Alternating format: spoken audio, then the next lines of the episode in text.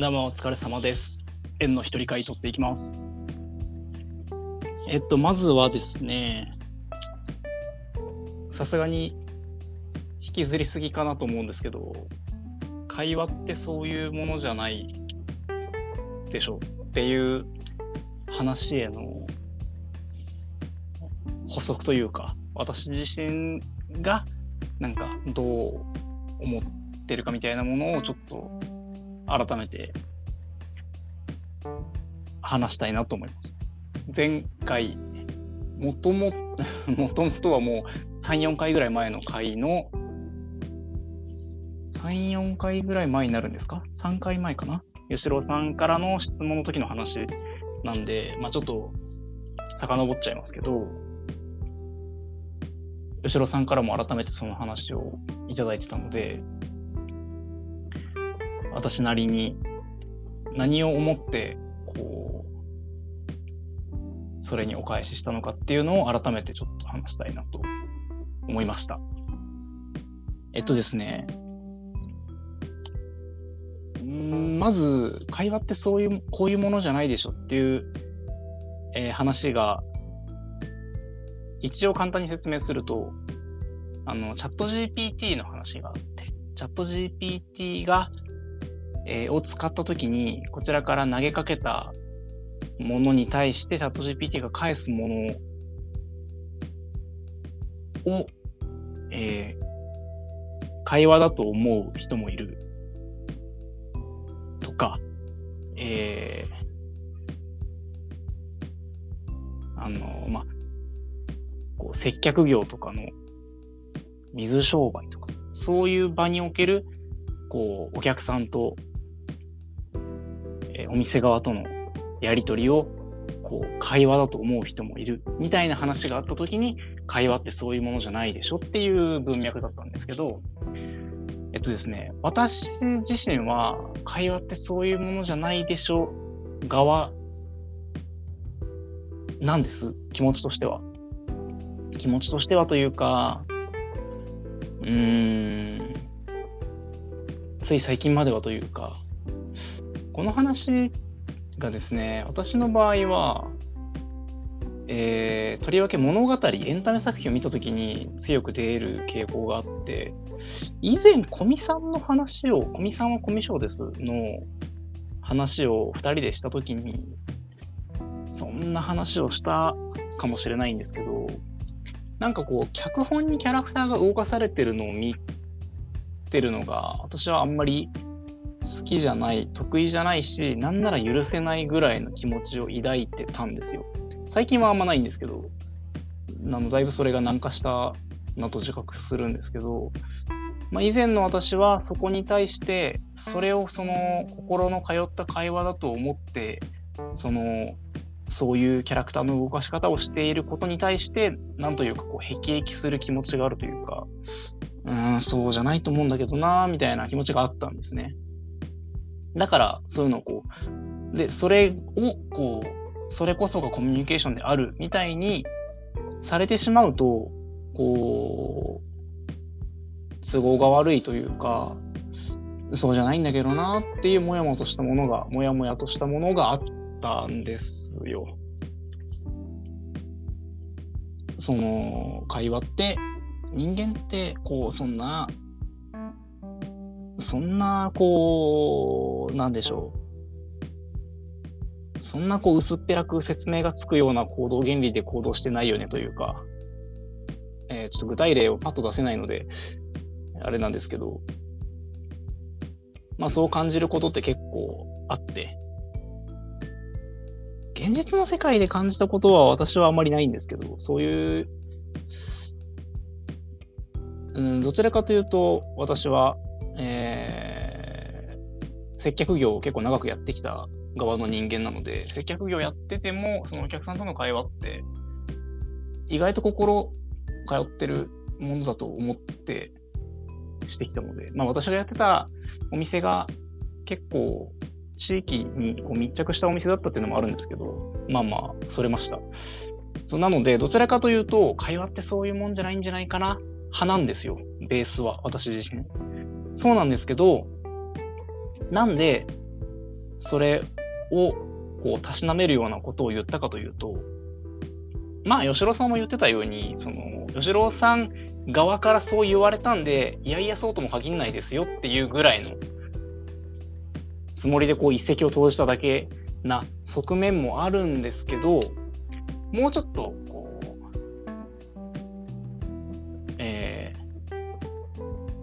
んでしょう。骨太な思いもあって、何かっていうと、まあ、私はこう細々とカウンセリングをやっていってですね、で、まあ、カウンセリングをこうサービスして提供するだけじゃなくて、まあ、勉強もしていて、えー、勉強会みたいなものに参加して、こう、人の話を聞いたりとかもあったりして、そういう中で、あの、カウンセリングやってると、それが会話として生きてきた人たちって決して少なくなくて、その、まあ、この場合で言うと、うん、あえて、あえてわかりやすく切り出すと、こう、表面的な会話と、表面的な、まあ、まあ、会話と言いましょう、一旦ね。表面的な会話と、えー、まあ、心の通った会話と言いましょうか。表面だけではない、こう、言葉だけではない、言語に現れた情報だけではないものというか、まあ、情報量の多い少ないと言ってもいいんですけど、まあ、ちょっとこう定義づけがそもそも難しいところではありますね。で、まあ、その時に、まあ、情報量が多い少ないで、一旦ちょっと便宜上切り分けたとして、まあえー、私が好ましく思ってきたのは情報量が多いコミュニケーションだったんですけど、その情報量が少ないコミュニケーションがコミュニケーションだと思って生きてきた人たちが少なくないことを知ったときに、えー、それをあえてしているわけではなくて、それしか知らないので、そういうものだと、そういうものなんですね。その人たちにとって。で、その人たちに、その、じゃあ情報量の多い会話をこう求めるのって、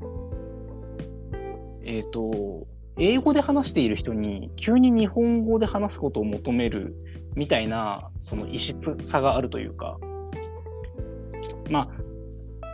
うん、まあそう、そうなんですよ。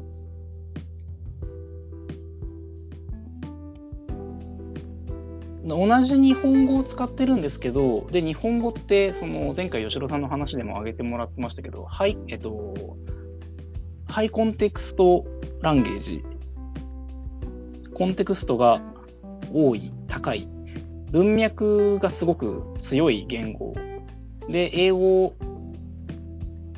などは、えー、ローコンテクスト、文脈が弱い言語。と言われるんですけど、同じ日本語でもコンテクストの強い弱いは結構差があって、そこを、こう、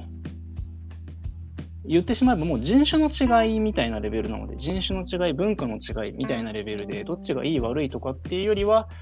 違うんだなということを一旦受け入れないことには、それこそ会話にならないのかなっていうのが、えー、カウンセリングしていて実感として思うところで、でそういう人に対して、じゃあこう、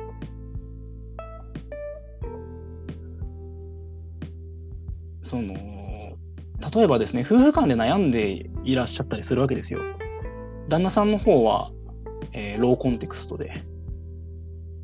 えー、奥さんの方はハイコンテクストで、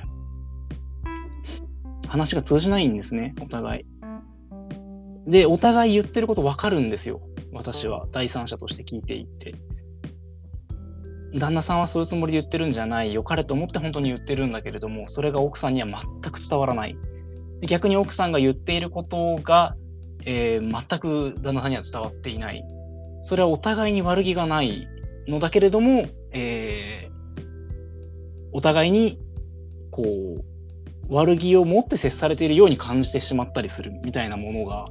あって、これがすごいあるんですよね。で、その、私は、まあ、自分が男性だからっていうのもあるんですけど、旦那さん側から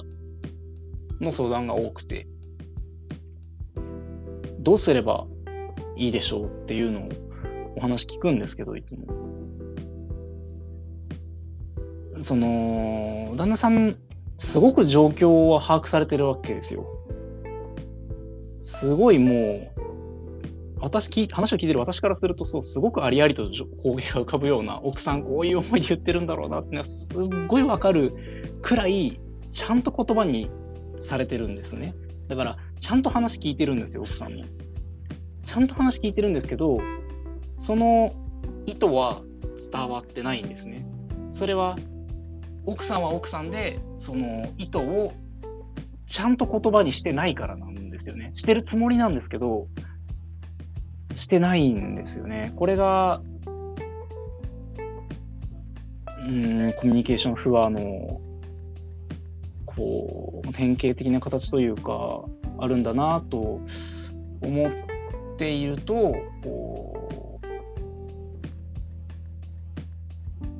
う、例えば、まあ、チャット GPT がでもできるような会話が会話であると思っている人であろうが、まあ、こういうのは本当の会話じゃないよね。もっとこういうのが人間らしい会話だよねっていうのを持っている人であろうが、どちらも悩みは意外と変わらなくて、本当に同じように悩んでるんですよね。で、その時に、まあ、チャット GPT じゃないんだから人間らしい会話しろよって厳しく言ってても、少なくとも私の立場でそれを言ってても仕方ないなぁと。そうではなくて、こうやってやると会話になりますよ。こういうふうに思っていたらこういうふうに言うんですよとか、まあ、この、その相手はこういうふうに言われたのかもしれないですね。とか、そういうことに気づいてもらったり、伝えていったり、まあ、あなた自身こういうふうに感じてるんじゃないですかっていうのを、まあ、気づいてもらったりみたいなことを、えーえー、抽象的な会話で言いくるめるのではなく、ちゃんと言語化していかなきゃいけないんだよなぁと思うので、まあ、自分自身に戒める意味も込めて、会話ってこういうもんじゃないよなみたいなのは、なるべく言わないようにしたいし、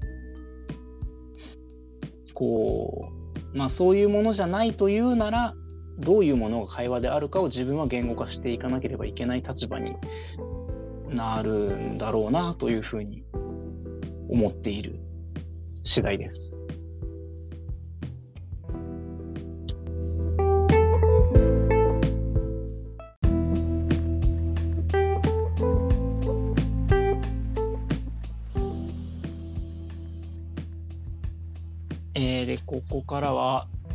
議室の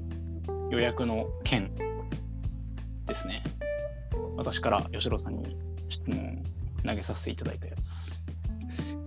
いやあれだけの話でいろいろ汲み取っていただいてありがとうございました。助かりました。おおむね伝わっていてよかったです。あのー、会議室予約するっていうタスククリアしてるし、まあ、そもそもこう問題ないんじゃないかっていうところと、まあ強いて何か改善するとすれば、A さんの指示出しが悪かったんじゃないっていうのと、B さんの立場からできることもあったかもしれないね。まあ、あるとしたらこんなことだったかもしれないねっていう話で、あの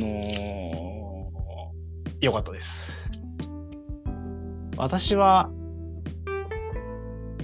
あのー、社会人というかサラリーマンの経験はほ、まあ、少ないので、会議室の予約を任された経験自体あったかあったかなレベルなんで、まあ、まあまあまあ、まあ、だだから別にこの話が分かんないっていうほど分かんないわけではないんですけど、あの、いや、よかったですね。B さんの立場になった時に、そこで調整するのが仕事なんだぞっていうのは、個人的には身につまされる話でした。吉郎さんのあの実体験として注文が入って、それがスムーズに売れたら、君の仕事はないんだぞと。仕事をしろよっていう、えー、元上司のお話。いや、わかりやすいですね。そういう言語化してきちんと説明してくれる上司は非常に好感が持てますね。本当、まあ私は、まあサラリーマン、まともな、そうそういう上司いたことないので、うーん、憧れます。そうなんですよね。そこ、それが仕事なんだよなと。それをきちんと言語化できてちゃったら、それは非常に近い将来、それこそチャット GPT 的なテクノロジーで代替できちゃいますし、まあそもそもそこの仕事がないのだとすれば、それは予約システムだけでいいわけですし、まあそれをあえてそのシステムで解決してないってことは、その微妙なニュアンスを人が処理する必要があるからで、じゃあそこを処理しないんだったら仕事をやってないことになるよねっていう全くその通りですよね。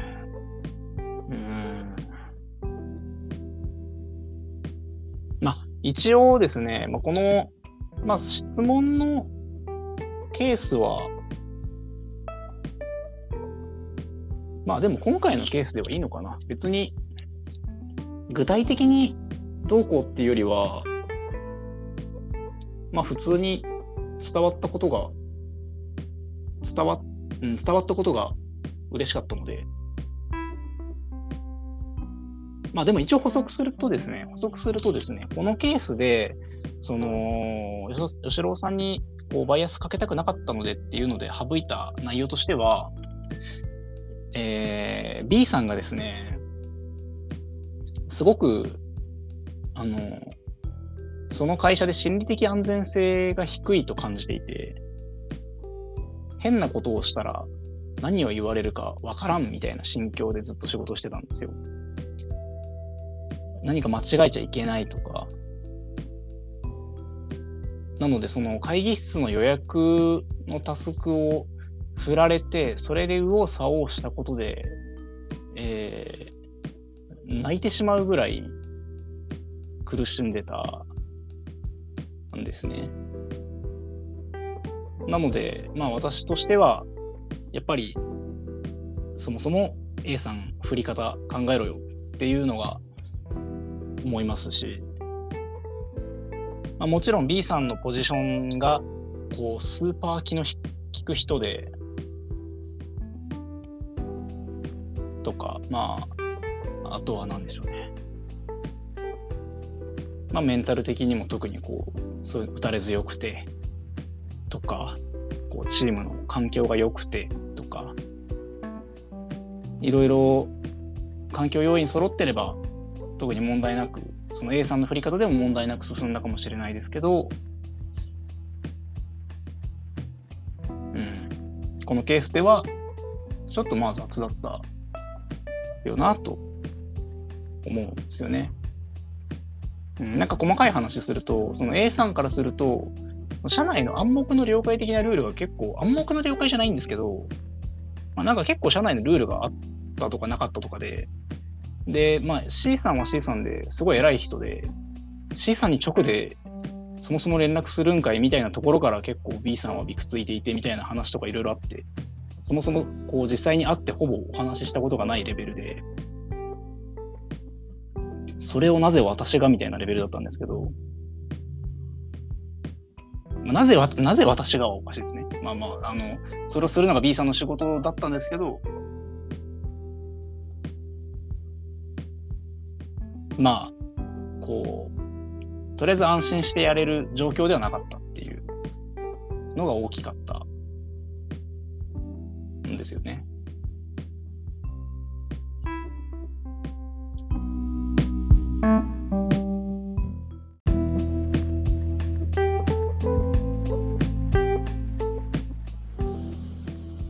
はい。で、ちょっと、先にあの、今の心理的安全性云々の話は、この後吉郎さんへの質問で改めて話したいんで、先に吉郎さんから質問もらっていた、リモートワークってどう思います？への回答をしていきます。まず、えー、今の自分の話をすると、うん、リモートワークで何も困ってないので、非常に助かってますというのが実感するところですね。通勤とか飲み会とか減って、えー、田舎に引っ込んだまま、もう丸3年ですかね、経って、その3年の間で仕事が理由で都心に出たのが、1回？かな ?1 回？まあ、これからひょっとしたら、あの、えっと、もろもろ緩和して、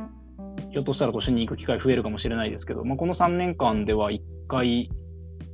だったと思いますね。で、まあ、私は電車、電車っていうか、まあ、通勤電車が本当に、本当に嫌なので、ものすごい行きやすいですね。ストレスが明らかに減って、睡眠時間めちゃくちゃ増えましたし、増えたって言ってもあれですけど、まあ、おかげで子供の保育園の送り迎えとかも毎日できてますし、あの、子供に何かあれば病院に好きな時に連れて行けますし、そもそもこっち来てなかったら子供生まれてないですし、多分。とっさのタイミングでスケジュール気にする必要がないっていうのはすごいありがたいですし、まあそこまでいくと、リモートワークって、リモートワークだけじゃなくて、こうフリーランスとか、まあ、あとフレックスとか、ちょっとじ違う軸の話が含まれてるかもしれないですけど、まあ、そんな感じですね。リモートワーク、どう思います？っていうのに率直に答えると、そんな感じで困ってないです。助かってます。自分はそれがいいですねっていう自分には合ってますねっていう感じです。一方で、吉郎さんが話していた、まあ、対面ならではの仕事ももちろん経験はしてるのでよくわかります。あので対面ならではの仕事もまあいろいろ種類があって例えば飲食とか、えーまあ、接客業サービス業としての対面もあればこう、えー、お客さんと、えー、店員が対面するサービスもあれば、えー、オフィスでこう社員同士が対面するからこそできる仕事もあるやりやすい仕事もあると。で、えーまあ、これがまさにあのその会議室の予約のタスクの件もそうだったと思うんですけど、まあ、対面だったら本当に吉野さんの言うように5分10分で終わったんだろうなと思います。でも、これがこう、リモートワークになってテキストベースになると、途端に何をどう聞いていいやら、何をどういう順番に聞いていいやらみたいなのが、こう対面のコミュニケーションとは全然違うことを気にするというか、対面とはまあまあ別物として別物になってしまったりして、一気にコミュニケーションコストが増えて、だから、えー、対面すると、そういう、まあ、いらないコミュニケーションコストを減らせたり、あるいは、文字情報だけじゃなかなか伝わらない、えーそれこそ適当にやっといてみたいなニュアンスが、やっぱりテキストだけで言われると、どこまでどれぐらいの適当かが、こう、やっぱ肌感として分かりづらかったりとか、そういう抽象的な表現の意味が、まあやっぱつかみやすい対面の方が。であとは、あのー、メルカリでしたっけ？メルカリと、あのー、イーロン・マスクのところもそうだったか、あのリモートワーク基本廃止にして、でまあ、その理由として、まあ、コミュニケーションコストが減らせるっていうのももちろんあるんですけど、メルカリの方は確か、あの、モチベーションが伝わりやすいみたいな、熱意とかが、まあ、伝染しやすい、対面の方が。そういう非言語的なコミュニケーションによるメリットが得られる。一方で、えーまあ、デメリットも、まあ、享受しやすいのかなと。対面だと。で、それがこう、私の場合は、あの、どちらかというとデメリット側を強く感じちゃうので、対面の仕事に対して。その、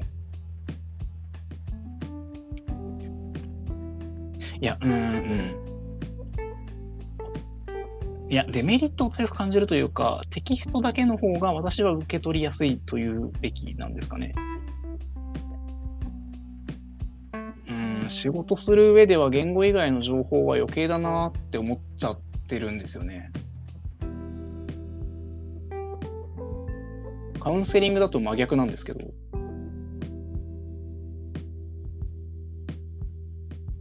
そう、カウンセリングする上では、この自分のえっ、ー、と、ASD 的な傾向というか、いわゆるアスペルアスペルガー的な、こう、空気、空気が、を読むのは苦手。えっと、私はすごいテキストに、言語情報に結構依存しているので、言葉を真に受ける方なんですけど、対面だと、その、言葉を先に受け取っちゃうんで、冗談が結構わかんないんですよ。特に仕事だと。なんで仕事で冗談言うんだろうぐらいに思っちゃったりするんで その、なんか全然関係ない冗談だったらいいんですけど、その、なんか普通にありえちゃう内容の冗談を言って何の得があるんだろうみたいな感覚があったりして、またそういうのが、うん、やっぱないのはすごい楽ですね。リモートワークだと。そんな、わざわざ、こう、なんでしょう、わざ、うんと、わざわざ、そう、えっ、と、対面だと、やっぱコミュニケーションコストが低いんで、適当なこと言えちゃうんですよね。でも、リモートだと、テキストを打つってやっぱ普通に話すのとは別のカロリーがかかるというか、労力がかかるんで、そのコストが高い分、やっぱ適当なことを何でもかんでも打つ人ってそんないなくて、特に仕事だと。だからリモートだと、私はやっぱやりやすいなって感じちゃいますね。自分はそれを打ち込むのがそんなにこう、めんどくさいと思わないので、余計に、あのーリモートならではのコミュニケーションコストの増大をそんなにデメリットと感じないので、対面よりリモートはいいなって思いますね。で、吉野さんが言ってた話の、なんか趣旨というか、なんか知り合いの方から、えー、IT 業界に異業種転職しようかと思ってるという話を、えー、相談されて、で、聞いてみたら、その理由としては、リモートワークしたいから、みたいな話だったと。蓋を開けてみたら。で、吉郎さんとしては、まあ、ショックだったっていう話だったと思うんですけど、まあ、このショックだったのが、えっ、ー、と、どっちかなと思ったんですけど、ど、えー、そんな理由でわざわざ IT 業界転職しなくてもっていう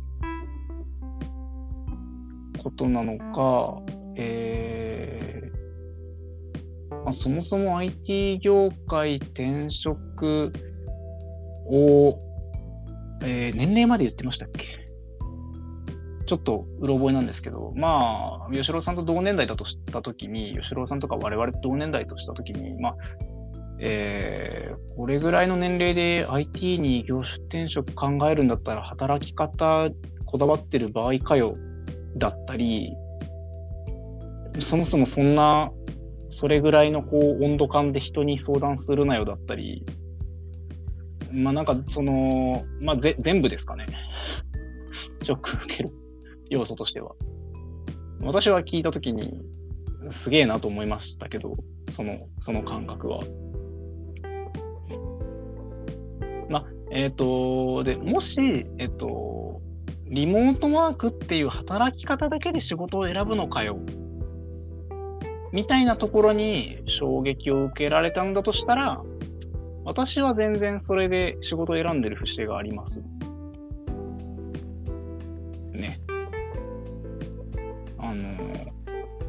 まあ、うん、吉郎さんがそれ、そこだけでショック受けるとも思えないんですけど、まあまあまあ。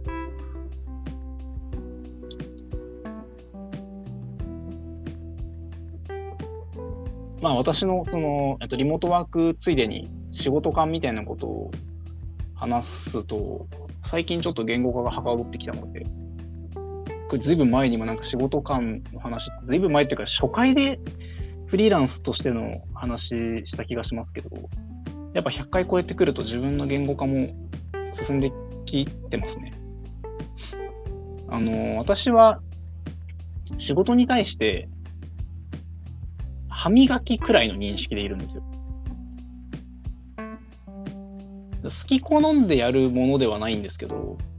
やらないともっと大変なことになるんで、どうせやるなら、なるべく効率的な、効果的で効率的な手段でやりたいっていうのが私の仕事感なんですね。だから楽しもうとかは結構本当に考えてなくて、でも、その毎日確実にやるものだとは思ってるんですよ。だから、えー、本当はこう営業活動として飲み会とかに参加することもやぶさかではないんですけど、まあ、さっきちらっと話した通り、私は対面のコミュニケーションがそんな得意じゃないんで、こう、おべっか使って仕事につなげたりとか、楽しませてとか、自分をこう、アピールしてとか、そういうのが本当に苦手なので、その自分の苦手さを考えると、むしろ対面で接した方がかえって悪い印象を与えかねない。で、えー、対して楽しくもない飲み会に参加するコストと、えー、自分のその苦手を克服するのにかかるコスト、こう対面での営業的なコミュニケーションを一から学んだりするコストと、えー、で、まあ、その悪印象を与えるリスクとかいろいろ加味すると、まあ、参加しないで済むならそれはコスパはいいのかなとか。で、まあ、結果的にそういう、こう、なんでしょう、日本企業、従来的な日本企業の、こう、コミュニケーション、昭和的なコミュニケーションをこう求めないクライエント、特にまあウェブですね。ウェブ系でそういうのやることってまああんまないんで、そういう人からは、まあそもそも飲み会なんて誘われないですし、誘われないですけど別に継続的に仕事もらえるし、顔知らないけど仕事ずっともらってるしみたいな人もいたりするので、まあ、あの納品がしっかりしてればいいやぐらいな感じで多分使ってもらってることもしばしばあって。で、そうな感じで仕事してるんで、まあいいかなっていう感覚があったりします。リモートワークでもいいかなとか。で、まあ、らえっと、カウンセリングに関しても、感覚としては、実は似たようなものなんですよね。で、その、どうせやるなら、効果的で効率的な手段でやりたい。どうせ歯磨きするなら、歯磨きしてるのに虫歯になるなんてことは避けたいじゃないですか。だから、徹底的にこう虫歯にならない歯磨きの仕方を勉強したりするのは、あのー、無駄だと思わないんですよ。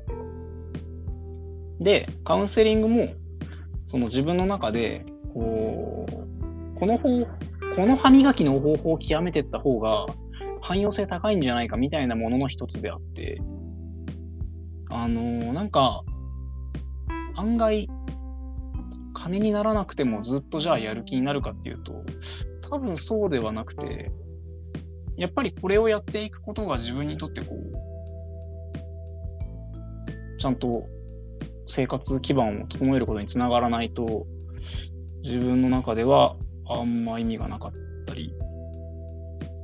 で、まあ単純に仕事をこうやり続ける、仕事をやるためのハードルが今の仕事に比べるとちょっと高いんで、もうちょっとちゃんとしてないと、そもそも仕事にならんな。この磨き方じゃ、歯磨きしても普通に虫歯になっちゃうなって思うんで、まあそこそこコストをかけて、ちゃんと勉強したり、勉強会参加したりする。っていう感覚がありますね。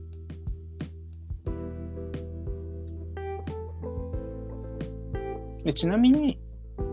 なんで仕事観についてそんな思いを持ってるかっていうと、ちょリモートワークからだいぶそれてきちゃったんですけど、まあ、せっかくなんで話しちゃいます。なんで仕事観、そういう仕事が持ってるかっていうと、私はですね、父親に対するこう憧れが強くて、父があの私をこう、もらうことを決めた父ですね。えっと、養父ですね。実習の方じゃなくて、ジップじゃなくて、えー、私を育ててくれた父が、こうなんか二つ返事でというか、私をもらうことを決めたそうなんですよ。で、実際に引き取って、えー、ちゃんとこうお金で困ることなく育てた父を見ていって、まあよ、良いか悪いかは置いといてですね、えー、父自身は仕事をこう楽しむ人ではなくて、でも文句一つ言わずに、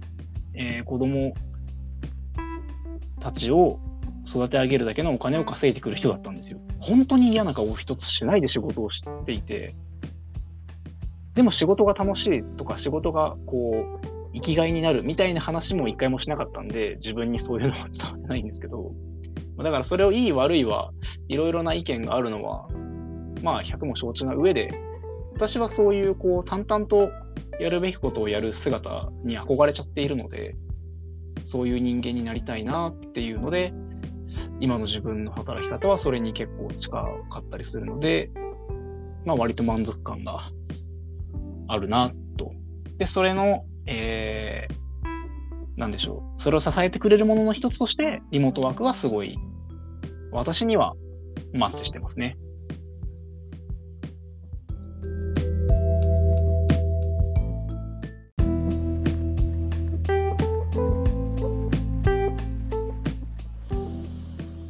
はい、最後になります。えー、吉郎さんへの質問です。心理的安全性についてどう思いますか？えー、これは、まあ、る大学のなんか偉い先生が考えた言葉なんですけど、などれぐらい前って言ったか、そんなに古くはないと思うんですけど、まあ、でもここ2、3年とかのレベルではないです。もうちょっと全然前からある言葉なんですけど、まあ、具体的な定義とかについては、えっ、ー、と、Google が、あのー、よくまとめた資料を作っているので、それを貼っておきます、URL を。まあ、あの、その、心理的安全性、えっ、ー、と、についての見出しのところだけ、そんなに長くないので、もしよければ読んでもらえればと思います。で、会議室の予約の話でもちらっと出したんですけど、心理的安全性が低いと感じていると、こう、さもないタスクもすごいやりにくかったりするみたいな話があるんですが、これってどうなんですかね？あの、一般的に浸透してるんでしょうかね、そもそも。みたいなところから聞きたいんですよ。私は、かれこれ、えー、っと、以前の仕事ではもしてたので、7、8年前に聞いて、まあ、その時にこの Google がまとめてるやつを見て、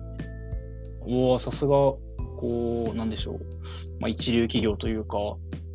でっかい企業、力入れてる企業は、すごいなこういうのをちゃんと研究してるんだなと思って。で、えっと、このその Google のこの資料がですね、効果的なチームとは何かっていう資料なんですよ。効率的じゃなくて効果的っていう言葉を使っていて、そうなんだよなと当時思ったんですよ。感銘を受けたんです。あの、意味ないことをどんなに効率よくやっても、何の意味もないじゃないですか。0はどれだけかけても0なので、1にする、2にする、ために何が必要かをちゃんとこう考えないと、全部無駄になるよね、みたいな話があると思うんですよ。ラジオの中でした話だと、あのー、以前話した吉郎さんの友人でこう、ハックする、ライフハックにハマっている方の話があったと思うんですけど、それはまあ効率重視ではあるんだろうけど、効果的ではないんじゃないかなみたいな感じですね。で、私はこれ、この考えがすごいしっくりきていて、そうだよなと思うので、まあ、あのー、それだけだとすごい、えー、具体的じゃないので、人によって感覚ど、どれが効果的でどれが効率的だっていうのは、まあ、なんでしょう、目標をどう設定するかとかによってくるので、それだけで語るのは難しいんですけど、まあ、なんかこの辺に感銘を受けるということは、なんか、日本少なくとも古い日本企業にはきっと合わなくなったんだろうなとか思ったりしてるんですよね。その吉郎さんのあの B さんにもできることはあったよねっていうそのそこがその調整するところが仕事なんだよっていう話でもすごく感じたんですけどなるほどなーってああそれが仕事なんだなって思う一方でですね、私はやっぱり、いや、それを言語化するのが仕事を振る側の責任なんじゃないかなと思って生きてきてしまったので、私はだから人に仕事振るのは結構苦手じゃないんですよ。苦手じゃないんですけど、その、丁寧に振りすぎても、良くないじゃないですか。こう、一般論として。それを、そんなに丁寧に振ってたら、その、自分のやれる仕事が減ってっちゃって、それは結局効率良くないよね、みたいな話もあって。でも、私からすると、その振り方をしないと、そもそも、効果的な仕事につながらなかったんですよ、その時。例えば、その予約会議室の予約のタスクで言うと、結果的に会議室が取れたから良かったんですけど、取れなかった場合、本当に時間無駄になるじゃないですか。であれば、最初に多少コストをかけてでも、その B さんに会議室の予約の取り方について、その、簡単にでもいいんで、こういう手順で、とか、その、こういうことを自分にこう聞き返すようにとかなんか何かするだけでその確率って随分上がったと思うんですよ。その会議室の予約が取れないリスクを下げる方法はきっとあったと思うのにそれをうんまあそこは、吉郎さんも、だからこそ、その、大前提として予約取れてるから問題ないだろうし、何か直すところがあるとしたら A さんの指示の出し方だしっていう上で B さんにもできることがあったとしたらっていう話だったんで、そんなにこう多分変わんない感覚なのかなと思うんですけど、まあうん、私は特にそれがあ、うん、合わないんですよね。企業、組織の感覚とマッチしなしたことがなくて、これまで。なのでフリーランスはすごい楽なんですけど、えー、で、でもそれも、えーと、心理的安全性が高かったら、下から上に普通に聞きやすいんですよ。あの聞いても大丈夫。わかんないことはわかんないって聞いて大丈夫みたいな空気。を心理的安全性って言うんですけど、その、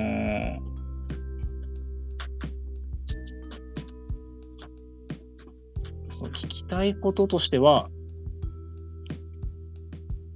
まあ、ざっくり心理的安全性についてどう思いますかもいいですし、その、心理的安全性の高い職場を求めるのって日本じゃ難しいのかなとか、こう、特に、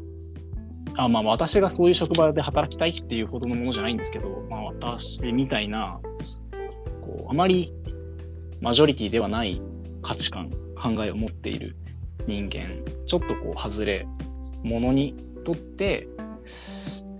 日本企業で心理的安全性の高い環境を求めるっていうのは現実じゃないのかなって思ったりするんですよね。とか、あとそれはこう、上が下をうまく動かすために考えるものであって、下が上に期待するものじゃないよねとか、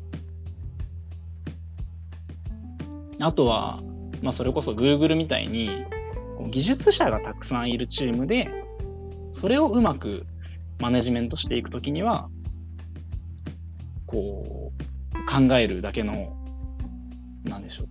費用対効果が望めるけれどうんじゃあ日本の中小とかでそれをじゃあどれだけそれそこを高めてどれだけ意味があるかとかそこにコストをかける価値がどれだけあるのかとかもあるのかなと思いますし、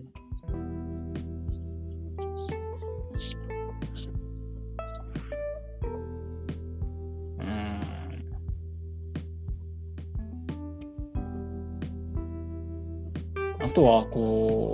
日本、日本企業がどれだけ特殊なのかは、その世界的に見てどう違うのかはそんなに知らないんですけど、でもこう、なんか昭和的な古い価値観のままの企業って結構あの成果を出すためなら多少の犠牲はある程度仕方ないって思ってる節があるように私は思っていて。その多少の犠牲っていうのが例えば誰かが鬱になることだったりとか。なんでしょう。お客さんの一部でクレームが出ることだったりそれは違うかな。まあまあまあまあ。まあ、どっちかというと、まあ、身内ですね。身内の犠牲は仕方ないって、結構本気で考えてる人が多いと思っていて、それが、なんか、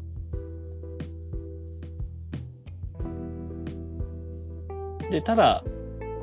なん、なんでしょうね。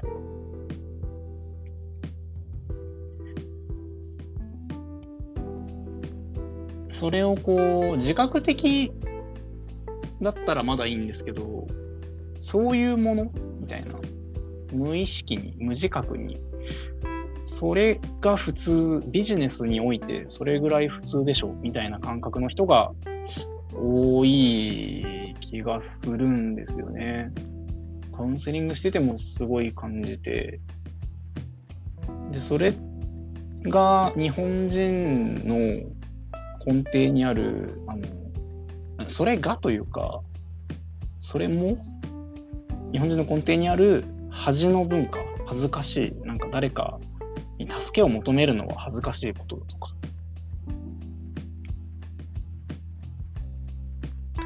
もったいないっていう精神性だったりとかの延長にある思想なんだとしたら日本文化ってその心理的安全性とはすごい相性悪いのかななんて考えたりしていてちょっとすごい すごいいろんな思思ったことを本当に思いつくままに喋っちゃったんですけどそんな、そんなこんなでなんか漠然とこう、持ってるんですよね。こう一部の人にとってこんなに働きづらいのはなんでだろうなみたいなのを思うんですけどそれをその、まあ、カウンセリングをこう利用するような人が悩んでいってでその人は、えー、その企業には、まあ、合ってないわけですよ。話を聞くと。明らかに合ってないんですけど、でもじゃあその企業が特殊なのかっていうと、例えばこう、明らかにブラック企業みたいなことをしてるのかっていうと、そんなことは全然なくって、まあ一般的なんですよ。少なくとも日本人的感覚から見れば。全然ゴロゴロあるよね、そんな企業っていうレベルだった時に、じゃあその人は何にどう合わせていけばいいんだろうなっていうのが、見つかんないんですよね。うん。まあ、なので、私よりずっとサラリーマンやってらっしゃる吉郎さんから見て、心理的安全性ってどう思いますっていうところがちょっと聞いてみたいなと思いました。以上、縁の一人会でした。お付き合いいただきありがとうございました。失礼します。